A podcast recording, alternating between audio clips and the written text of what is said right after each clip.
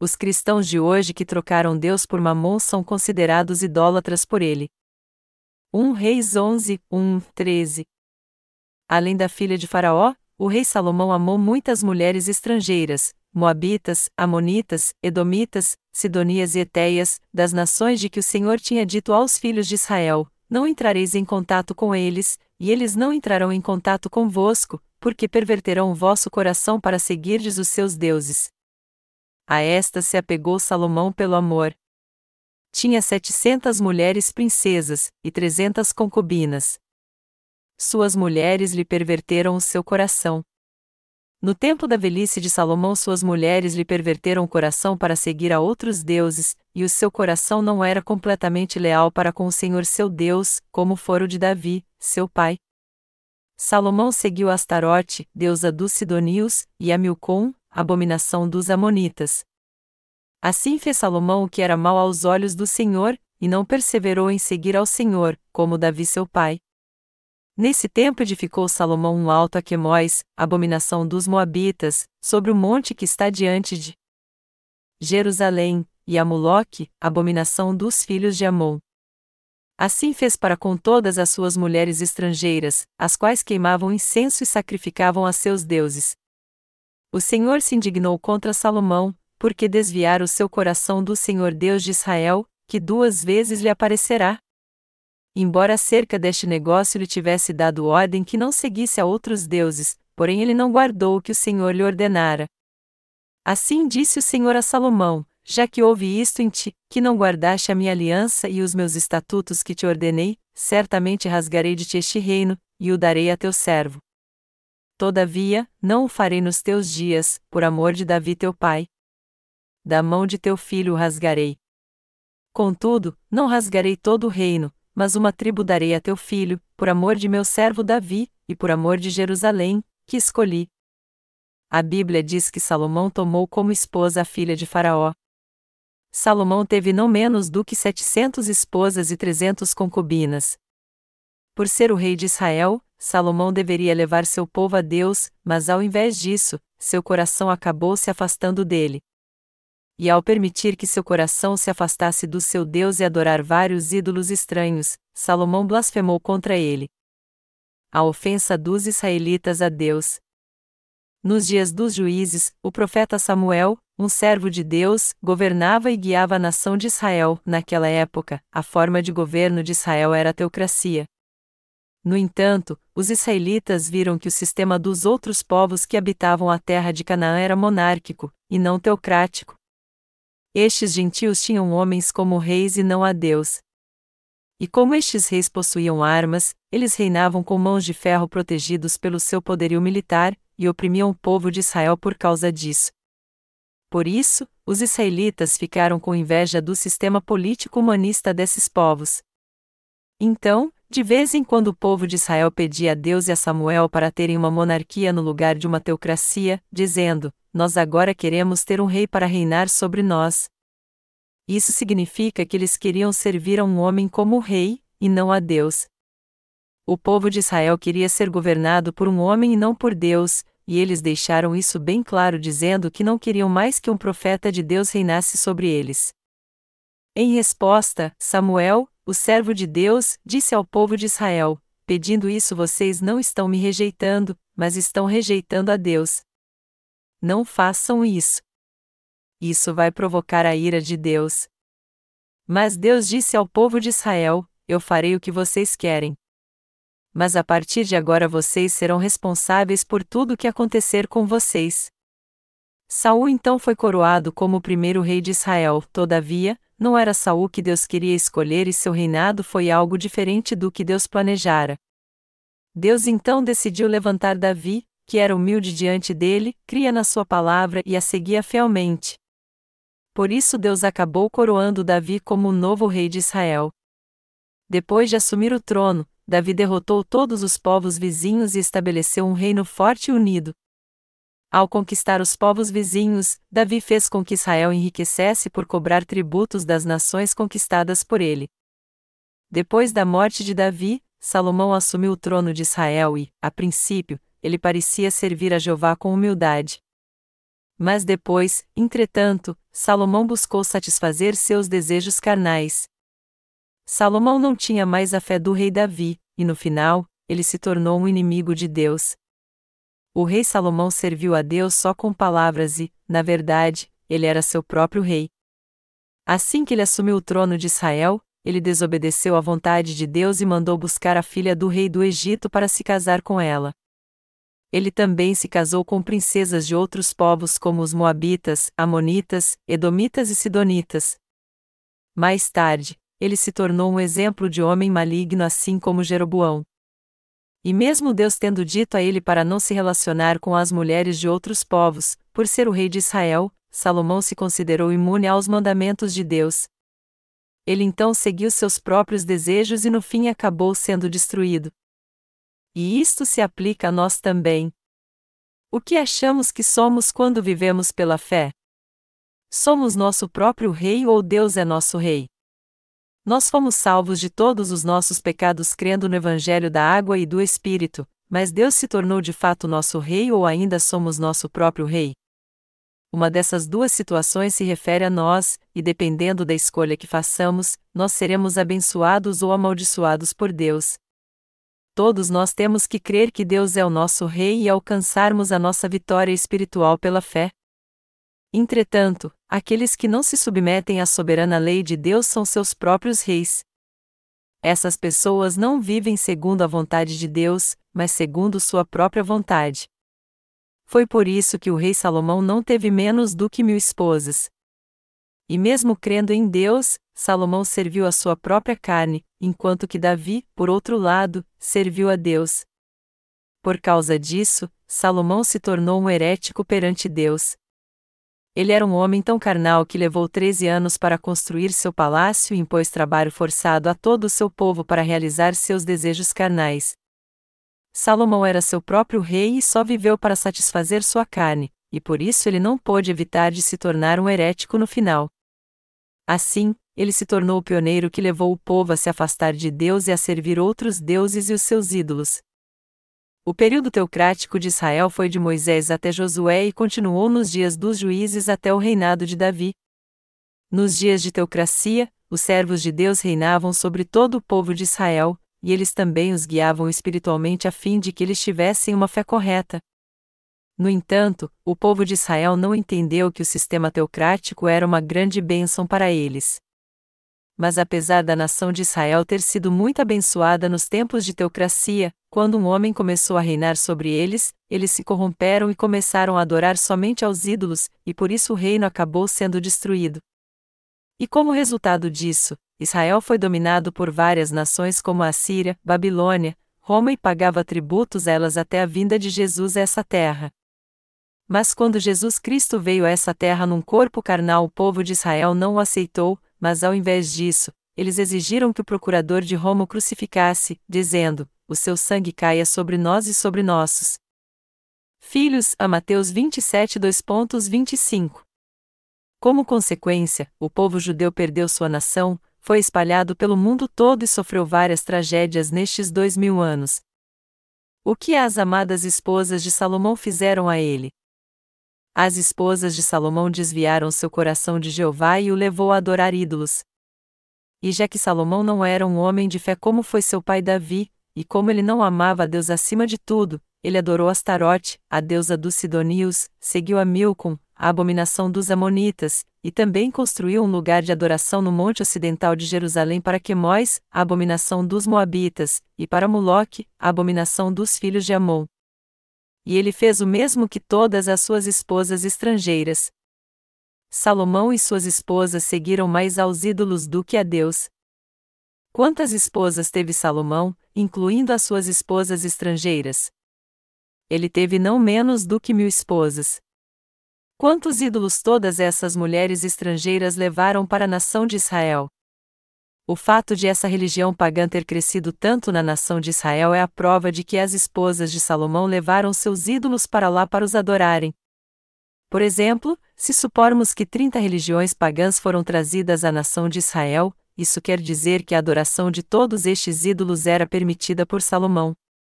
Em outras palavras, Salomão permitiu que suas esposas levassem os ídolos da sua terra natal para serem adorados em seu palácio, para que se prostrassem diante deles, e também construiu um lugar de adoração para eles no monte.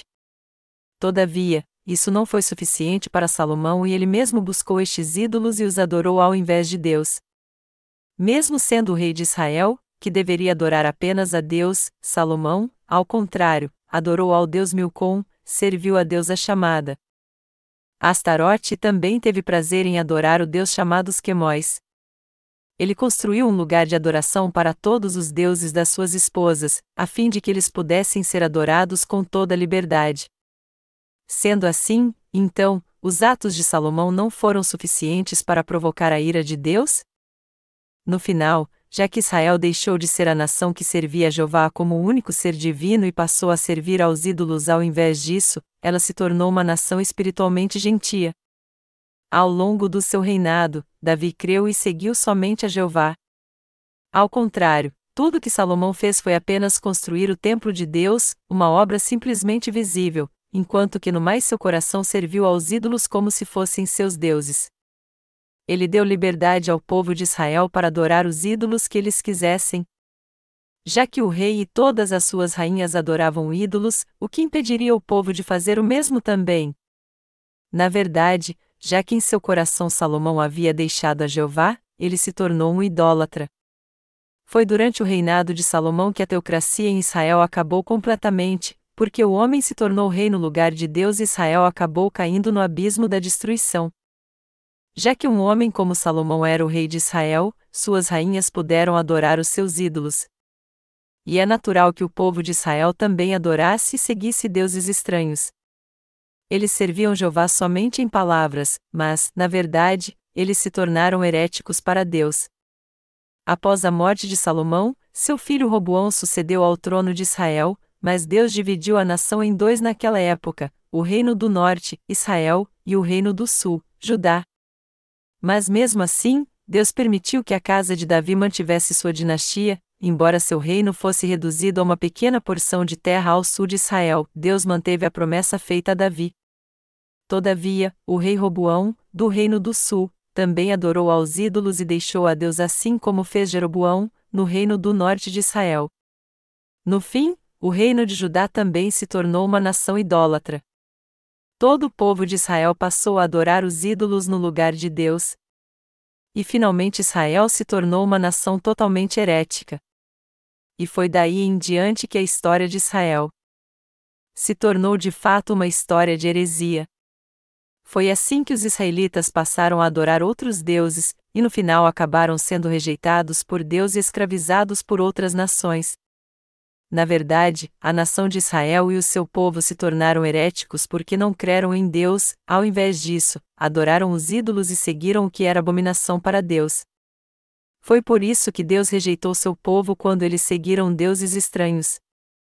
Apesar de ser rei de Israel, Salomão adorou muitos ídolos. E ele acabou sendo responsável por tornar seu próprio povo herético. Ao servir aos ídolos, Salomão levou todo o seu povo a se tornar herético. O coração de Salomão deixou a Deus por causa da sua idolatria, e foi por isso que o povo de Israel seguiu seus passos. O rei Salomão viveu somente para satisfazer sua carne, e foi por isso que o povo também viveu do mesmo jeito. E Salomão não apenas impôs trabalho forçado ao povo por 13 anos para construir seu palácio, mas também conseguiu a paz com reis de outros povos através de acordos matrimoniais. Ao contrário de Salomão, Davi não fez acordos amigáveis com as nações gentias. Por mais que ele tivesse que lutar, ele confiava em Deus, como ele mesmo confessou: com a tua ajuda passo pelo meio do esquadrão, com o meu Deus posso escalar uma muralha. Salmo 18 horas e 29 minutos ele nunca permitiu que seus inimigos vivessem junto com os israelitas.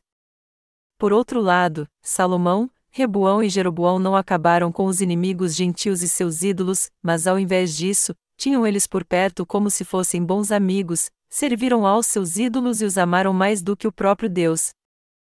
Foi assim que todos eles se tornaram heréticos para Deus. Embora Israel tenha tido alguns reis que temiam a Deus, a maioria deles eram heréticos desprezíveis que serviam aos ídolos como seus deuses. Estes reis deixaram a Deus e acabaram adorando ídolos estranhos como seus deuses. O que mais isso pode significar, senão que todos estes reis se tornaram heréticos? E isso também se aplica a você e a mim hoje em dia, a nós que cremos no Evangelho da Água e do Espírito. Apesar de nós termos recebido de Deus a remissão dos nossos pecados crendo no Evangelho da Água e do Espírito, se nós fossemos servir aos bezerros de ouro que são adorados por todos os heréticos hoje, nós também nos tornaríamos heréticos aos olhos de Deus. Se adorarmos bezerros de ouro como Salomão e considerarmos sua fé correta, no que nos tornaremos então? Nos também nos tornaremos heréticos. Portanto, nós temos que nos afastar dos ídolos. Quem tornou todos os cristãos heréticos hoje em dia? Se nós fossemos perguntar quem é responsável por tornar heréticos muitos nas igrejas cristãs hoje em dia, a resposta é que isso é resultado de algo criado pelos reis Salomão, Roboão e Jeroboão. Salomão enfrentou um severo julgamento, pois ele adorou ídolos diante de Deus. E no fim da sua vida, à beira da morte, Salomão disse: Vaidade de vaidades, diz o pregador, vaidade de vaidades, tudo é vaidade. Eclesiastes uma hora e dois minutos. Ele viveu toda a sua vida segundo o desejo da sua carne, mas acabou confessando que tudo isso foi totalmente em vão. Ao adorar ídolos, Salomão tornou seu povo idólatra. E como ele, muitos cristãos hoje também adoram outras coisas como seus ídolos no lugar de Deus. É por isso que todos eles se tornaram heréticos. Os heréticos ficam desesperados apenas para satisfazer o desejo da sua carne. Todos os cristãos que se tornaram heréticos só querem acumular riquezas. Seus líderes preparam todo tipo de armadilha para tomar o seu dinheiro. Eles constroem grandes templos, lotam essas igrejas com todo tipo de pessoas, e então as constrange a dar todo tipo de ofertas, dízimos, oferta de ação de graças e até ofertas para construção, assim como inventam várias justificativas para que elas façam algum trabalho voluntário na igreja, Usando o nome de Jesus Cristo, estes líderes incentivam seus membros com palavras agradáveis para que eles sirvam a eles e à igreja. Por outro lado, no entanto, o objetivo do seu ministério é apenas acumular riquezas para si mesmos. Melhor dizendo, eles pastoreiam somente para ter benefícios materiais da sua igreja. Atualmente, mesmo entre os ministros cristãos, nós vemos muitas pessoas só servindo aos ídolos. Muitas dessas pessoas, que confessam crer em Jesus como seu único Salvador, são constrangidas a dar mais de mil reais por mês de oferta. E estes pastores, depois de realizarem alguns cultos, podem fazer facilmente com que elas ofertem milhares de reais por mês. É de conhecimento geral que se uma igreja tem 3 mil membros, isso é suficiente para gerar um milhão reais de ofertas por mês. Mas o que estes pastores fazem com todo este dinheiro? Eles investem no reino de Deus? Quanto eles gastam de fato para ajudar os pobres? Apesar de todos eles fingirem ser generosos, eles na verdade não ajudam em nada. Eles dizem que ajudam as crianças mais pobres em sua igreja, mas, na verdade, eles só gastam no máximo 50 reais ou 100 reais com elas por mês. E isso acontece mesmo eles arrecadando milhares de reais por mês em ofertas. Onde então eles gastam o resto do dinheiro? Eles o gastam construindo igrejas enormes para satisfazer seu ego. E mesmo que já tenham uma grande igreja para adorar a Deus, eles não pensam duas vezes antes de demolirem tudo que construir uma igreja ainda maior, a fim de atraírem mais pessoas, recolherem ainda mais ofertas e terem um salário cada vez maior. Enfim, isso só significa que eles não estão servindo realmente a Deus, mas ao bezerro de ouro. Muitos nas igrejas cristãs hoje em dia são heréticos porque adoram o bezerro de ouro. O Senhor disse que conhecemos uma árvore pelos frutos. Todos os heréticos só vivem para sua própria carne.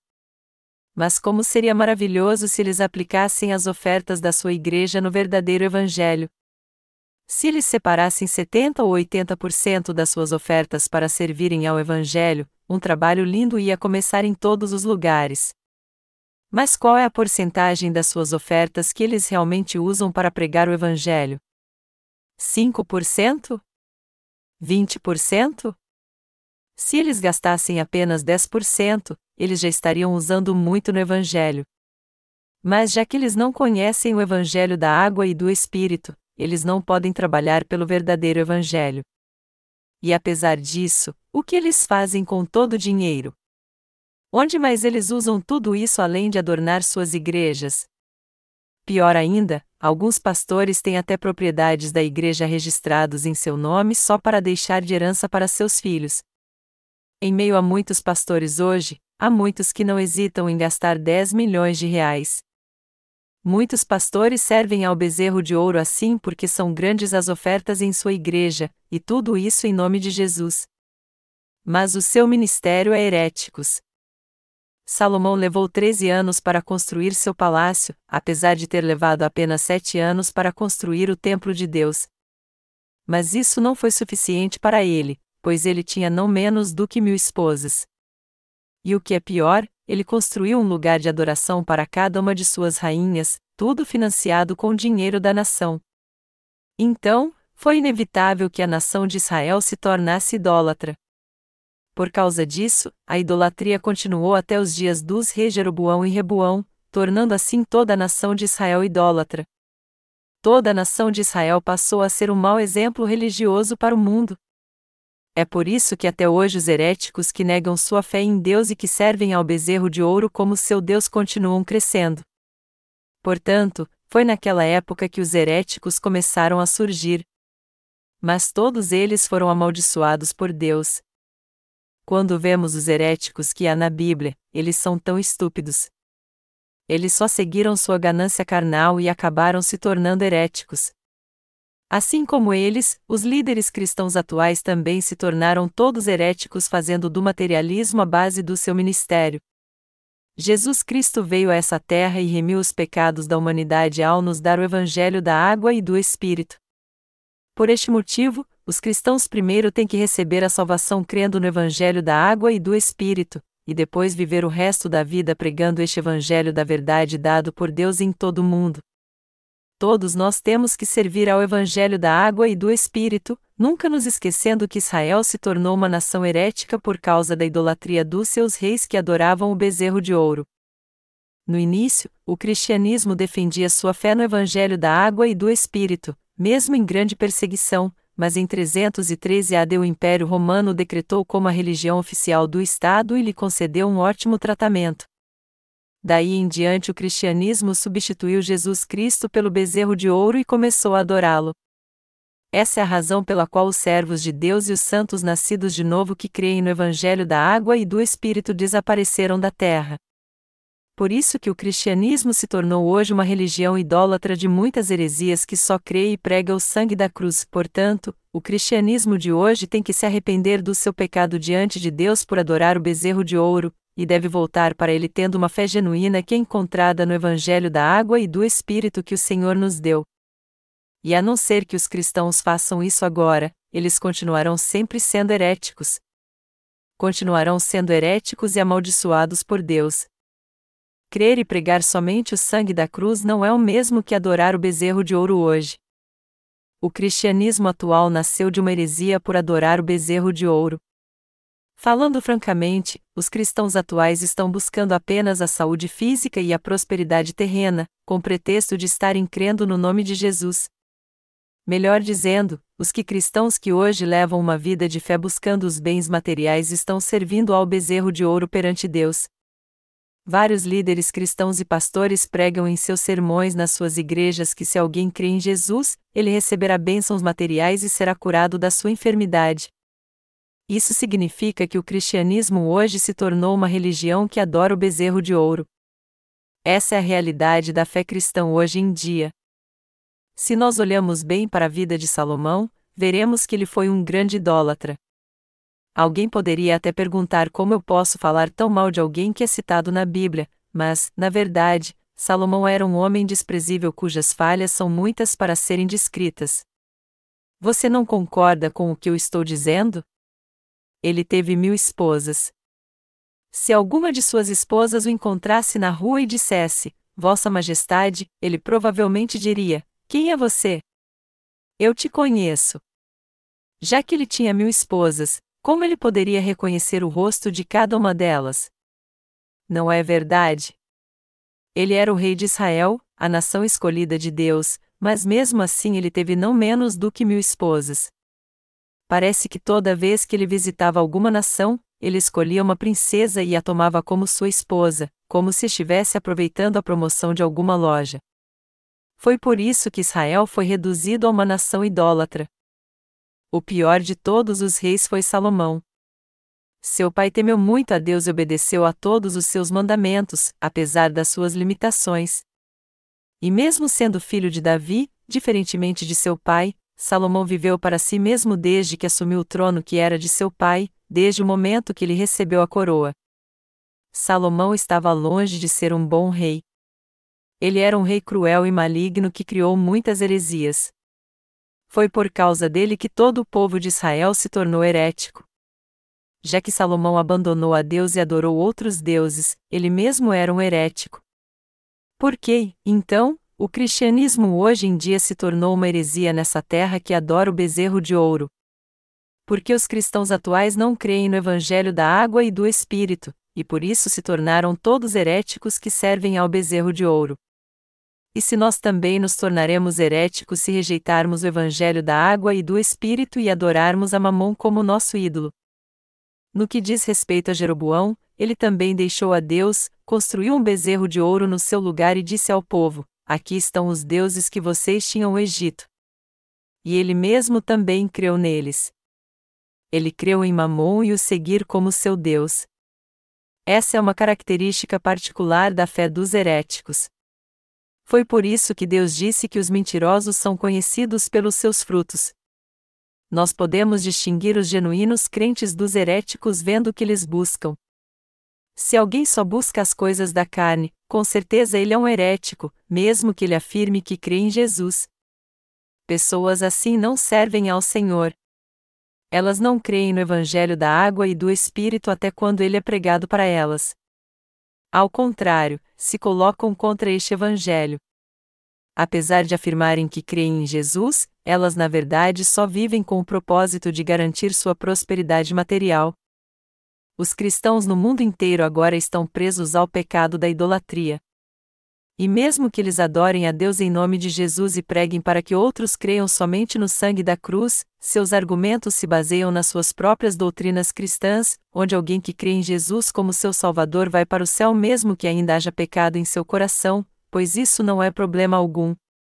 Eles fazem com que outros adorem a ídolos, dizendo a eles para continuar fazendo suas orações de arrependimento. O que os líderes cristãos estão interessados de fato é em arrecadar o máximo de oferta que eles puderem em nome de Jesus. E eles continuam tendo cada vez mais dinheiro. Eles aproveitam cada oportunidade para criar algo que lhes dê mais dinheiro.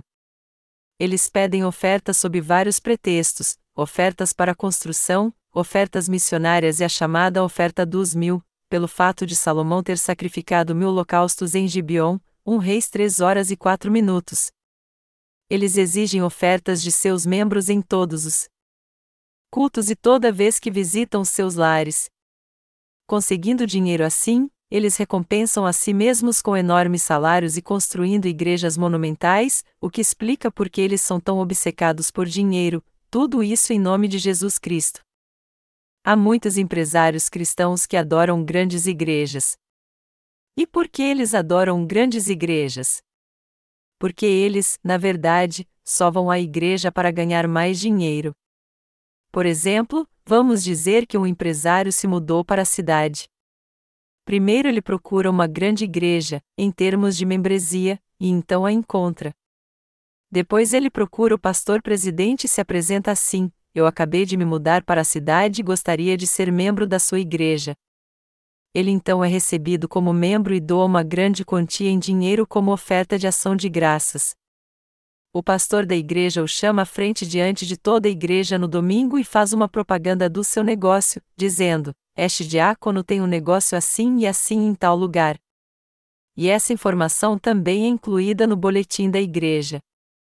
Se a igreja deste empresário tiver dois mil membros, ele terá então dois mil novos clientes. Não é verdade?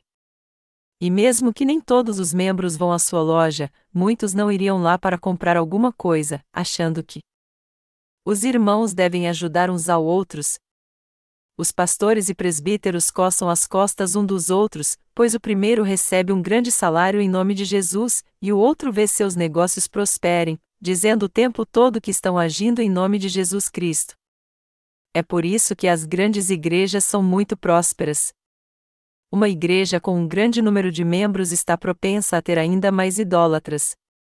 Homens de negócio como aquele citado acima não gostam de igrejas pequenas como a nossa, pois nem todos os nossos membros seriam capazes de ajudar seu negócio. É por isso que pessoas carnais assim não ficam muito tempo quando vêm para nossa igreja. E também porque nós não parecemos muito lucrativos aos seus olhos. Pastores e irmãos presos à heresia sempre dizem que estão fazendo a obra de Deus, mas eles proclamam o nome de Jesus Cristo só para obter bens materiais. É assim que eles ministram e pastoreiam suas igrejas, dizendo que todos devem ajudar uns aos outros. E é por isso que igrejas grandes crescem cada vez mais. Mas nós que cremos no Evangelho da Água e do Espírito podemos ter esta atitude também? O dinheiro é tudo até para os que creem no Evangelho da Água e do Espírito? Não, isso não é verdade. Dinheiro não é nada para quem decide gastá-lo. Um milhão de reais não é muito dinheiro. Vamos supor que você tem um milhão de reais, que você fez uma aplicação com este dinheiro e agora vai receber de 3 mil reais a 4 mil reais de juros por mês. Muitos de vocês têm carro, não têm?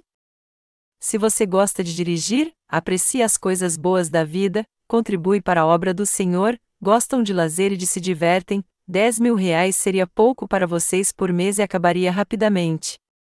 Vocês não concordam? Nossa vida vale a pena e nosso coração é rico porque nós usamos nosso dinheiro para pregar o Evangelho da água e do Espírito. Por outro lado, mesmo que você tenha meio milhão de reais num banco e viva de rendas, o que você precisa entender é que isso não é nada. É apenas o suficiente para viver. Depois de dedicarem sua vida inteira ao trabalho, muitos professores e servidores públicos na Coreia se aposentam com uma aposentadoria de 200 a 300 mil dólares. Vamos supor que você seja um deles e compre um pequeno apartamento com este dinheiro, um carro e umas coisinhas necessárias para sua aposentadoria. 200 mil dólares iriam na mesma hora. Se depois de gastar 200 mil dólares você colocasse os 100 mil dólares restantes numa poupança, os juros não renderiam nem 500 dólares por mês. Tente passar o mês com 500 dólares e você vai ver que ele vai acabar logo. Até mesmo 300 mil dólares de aposentadoria não é muita coisa na Coreia. Além disso, na vida nós não podemos depender das coisas matérias, mesmo tendo 3 milhões ou 300 milhões, pois isso não é nada, mesmo assim, muitos pastores das igrejas cristãs hoje em dia estão servindo aos bezerros de ouro como se eles fossem seres divinos, como se fossem seus deuses. Todos eles querem pastorear uma grande igreja. Mas por quê? Porque eles querem receber um grande salário. Há pastores que recebem mais de 10 mil reais por mês de salário e cuja alegria do seu ministério está neste dinheiro. E mesmo que alguns pastores recebam seu salário e sejam registrados, há muitos outros que o recebem e não são registrados. Eu não estou dizendo isso para que você oferte mais para mim, mas para mostrar que no cristianismo hoje o que impera é o materialismo. Esses pastores morrem de medo de perder o alto salário que têm em suas igrejas. Veja os pastores deste mundo. Quando eu olho para eles falando no púlpito, eu vejo como eles são caras de pau, eles não dão a mínima importância para as pessoas comuns que sofrem neste mundo. Eles olham de modo diferente para elas só porque têm uma vida farta. Os heréticos são aqueles que adoram o dinheiro neste mundo como seu Deus. E mesmo falando de Jesus Cristo toda vez que abrem a boca, o verdadeiro Deus adorado por eles são as riquezas materiais. Para falar a verdade, já que os líderes cristãos atuais estão adorando o dinheiro como seu Deus e seus seguidores estão levando nada mais do que uma vida religiosa, eles não estão servindo a Deus, mas ao bezerro de ouro. Os heréticos são obcecados com o desejo de aumentar o tamanho de suas igrejas. Todos eles buscam de todas as formas tirar dinheiro da igreja para construir uma maior. Se você for a qualquer lugar, mesmo no interior, você vai descobrir que o maior prédio ali é uma igreja. O lugar pode ter somente casas simples, que são um pouco melhores do que barracos, mas os falsos pastores arrancam dinheiro dos pobres para construir sua grande igreja. Mas, embora a igreja possa perecer majestosa e colossal, a casa dos seus membros estão caindo aos pedaços. E mesmo que todos neste lugar fossem membros desta igreja, era preciso mesmo ter uma igreja tão grande assim para adorar a Deus? O mais triste ainda é que isso acontece em quase todos os lugares que você vai. Amados irmãos, ouro deve ser pedra para nós. Deus disse: Minha é a prata, e meu é o ouro, Ageu 2 horas e 8 minutos. É Deus quem supre todas as nossas necessidades. Os bens materiais que nós recebemos é para gastarmos servindo ao Evangelho, o dinheiro em si não é ouro para nós. Um pote de ouro não é algo divino. Uma moeda de ouro não é nada. Para nós que nascemos de novo crendo no Evangelho da água e do Espírito, os bens materiais não são nada, mas não é isso que acontece com todos os heréticos que são membros das igrejas cristãs hoje em dia. Nada mais do que os bens materiais são os deuses desses heréticos que não conhecem o Evangelho da água e do Espírito e que não receberam a remissão dos seus pecados. O que eles seguem realmente é o sistema materialista dos pagãos. Os pagãos até colocam dinheiro num cofre para os mortos. Eles pegam seu dinheiro, ouro, prata e joias e colocam num cofre para gastar no mundo vindouro. Influenciados por estas práticas pagãs, até mesmo alguns cristãos acham que o dinheiro é a solução de tudo. E é por isso que eles gastam uma fortuna para esculpir estátuas de criaturas horríveis como leões ou tigres para pôr na frente do seu túmulo depois que morrem. Eles fazem isso para impedir que os maus espíritos violem seu túmulo. É ridículo pensar que bens materiais podem ser úteis de alguma forma depois da morte. Amados irmãos, o mamon deste mundo não é o nosso Deus. Mesmo que os cristãos heréticos achem que o dinheiro é tudo, dinheiro não é tudo. O Senhor disse que são pelos seus frutos que conhecemos os heréticos. Eles são como loucos obcecados para construir igrejas. Durante toda a vida, o propósito do seu ministério é construir grandes igrejas. Qual é a visão de um pastor que está começando uma nova igreja? É ter sucesso em seu ministério para construir uma grande igreja e uma casa enorme para si. O maior desejo de dez entre dez pastores que não nasceram de novo é construir uma grande igreja, porque é assim que eles atraem mais pessoas para junto de si. Eles não chamam sua igreja de um lugar de adoração ou de santuário, mas eles sempre a chamam de um templo. Ao invés de eles dizerem que sua igreja é um lugar onde Deus é adorado, eles a chamam de a Santo Templo do Senhor. Mas um lugar como este não é um templo. É um grande absurdo chamar isso de templo. Isso é apenas um lugar de adoração onde os santos se reúnem para adorar a Deus. Não é o lugar que importa, você pode adorar a Deus onde você quiser, em qualquer lugar. O lugar de adoração em si pode ser em qualquer lugar, o mais importante é que as pessoas realmente adorem a Deus. O meu coração sempre fica triste quando eu vejo como o cristianismo chegou num nível tão baixo. Me entristece pensar em Salomão e no cristianismo de hoje em dia. Eu também já fui escravo um dia, mas Deus me salvou através da verdade do Evangelho da Água e do Espírito. E Ele também salvou você e todos os santos. Isso é um milagre nós estávamos destinados a viver apenas buscando os bens materiais e seríamos lançados no inferno, esmagados pelo peso dos nossos bens materiais e perecendo por tão pouco. Porém, Deus teve tanta misericórdia de nós que nos alcançou através do Evangelho da Água e do Espírito. Quando eu penso nisso, eu me sinto realmente grato. Eu sou grato pelo Senhor ter nos alcançado através do Evangelho da Água e do Espírito, mesmo que não fossemos nada e tivéssemos nascido nessa terra como seres efêmeros que desapareciam como a brisa da manhã. Foi assim que conhecemos a Jesus Cristo e passamos a pregar este Evangelho. Sempre que eu penso em como comecei a servir ao Evangelho de Deus, meu coração se enche de gratidão. Você também se sente grato? Meus amados irmãos, nós temos que salvar estes heréticos do pecado através do Evangelho da Água e do Espírito. A última obra que nós temos que fazer é salvar os heréticos do pecado. Você e eu pregaremos juntos o Evangelho da Água e do Espírito a todos estes heréticos que existem no cristianismo hoje. E nós vamos dizer a eles com toda ousadia o que é de fato heresia. Mesmo que aos olhos de Deus você e eu parecêssemos cristãos antes, na verdade nós éramos heréticos. Todavia, agora que nós cremos no Evangelho da Água e do Espírito, nós nos tornamos verdadeiros crentes para Deus. Nós, os justos, estamos dando frutos de justiça agora porque temos fé na justiça de Deus, e é por isso que eu sou totalmente grato ao Senhor,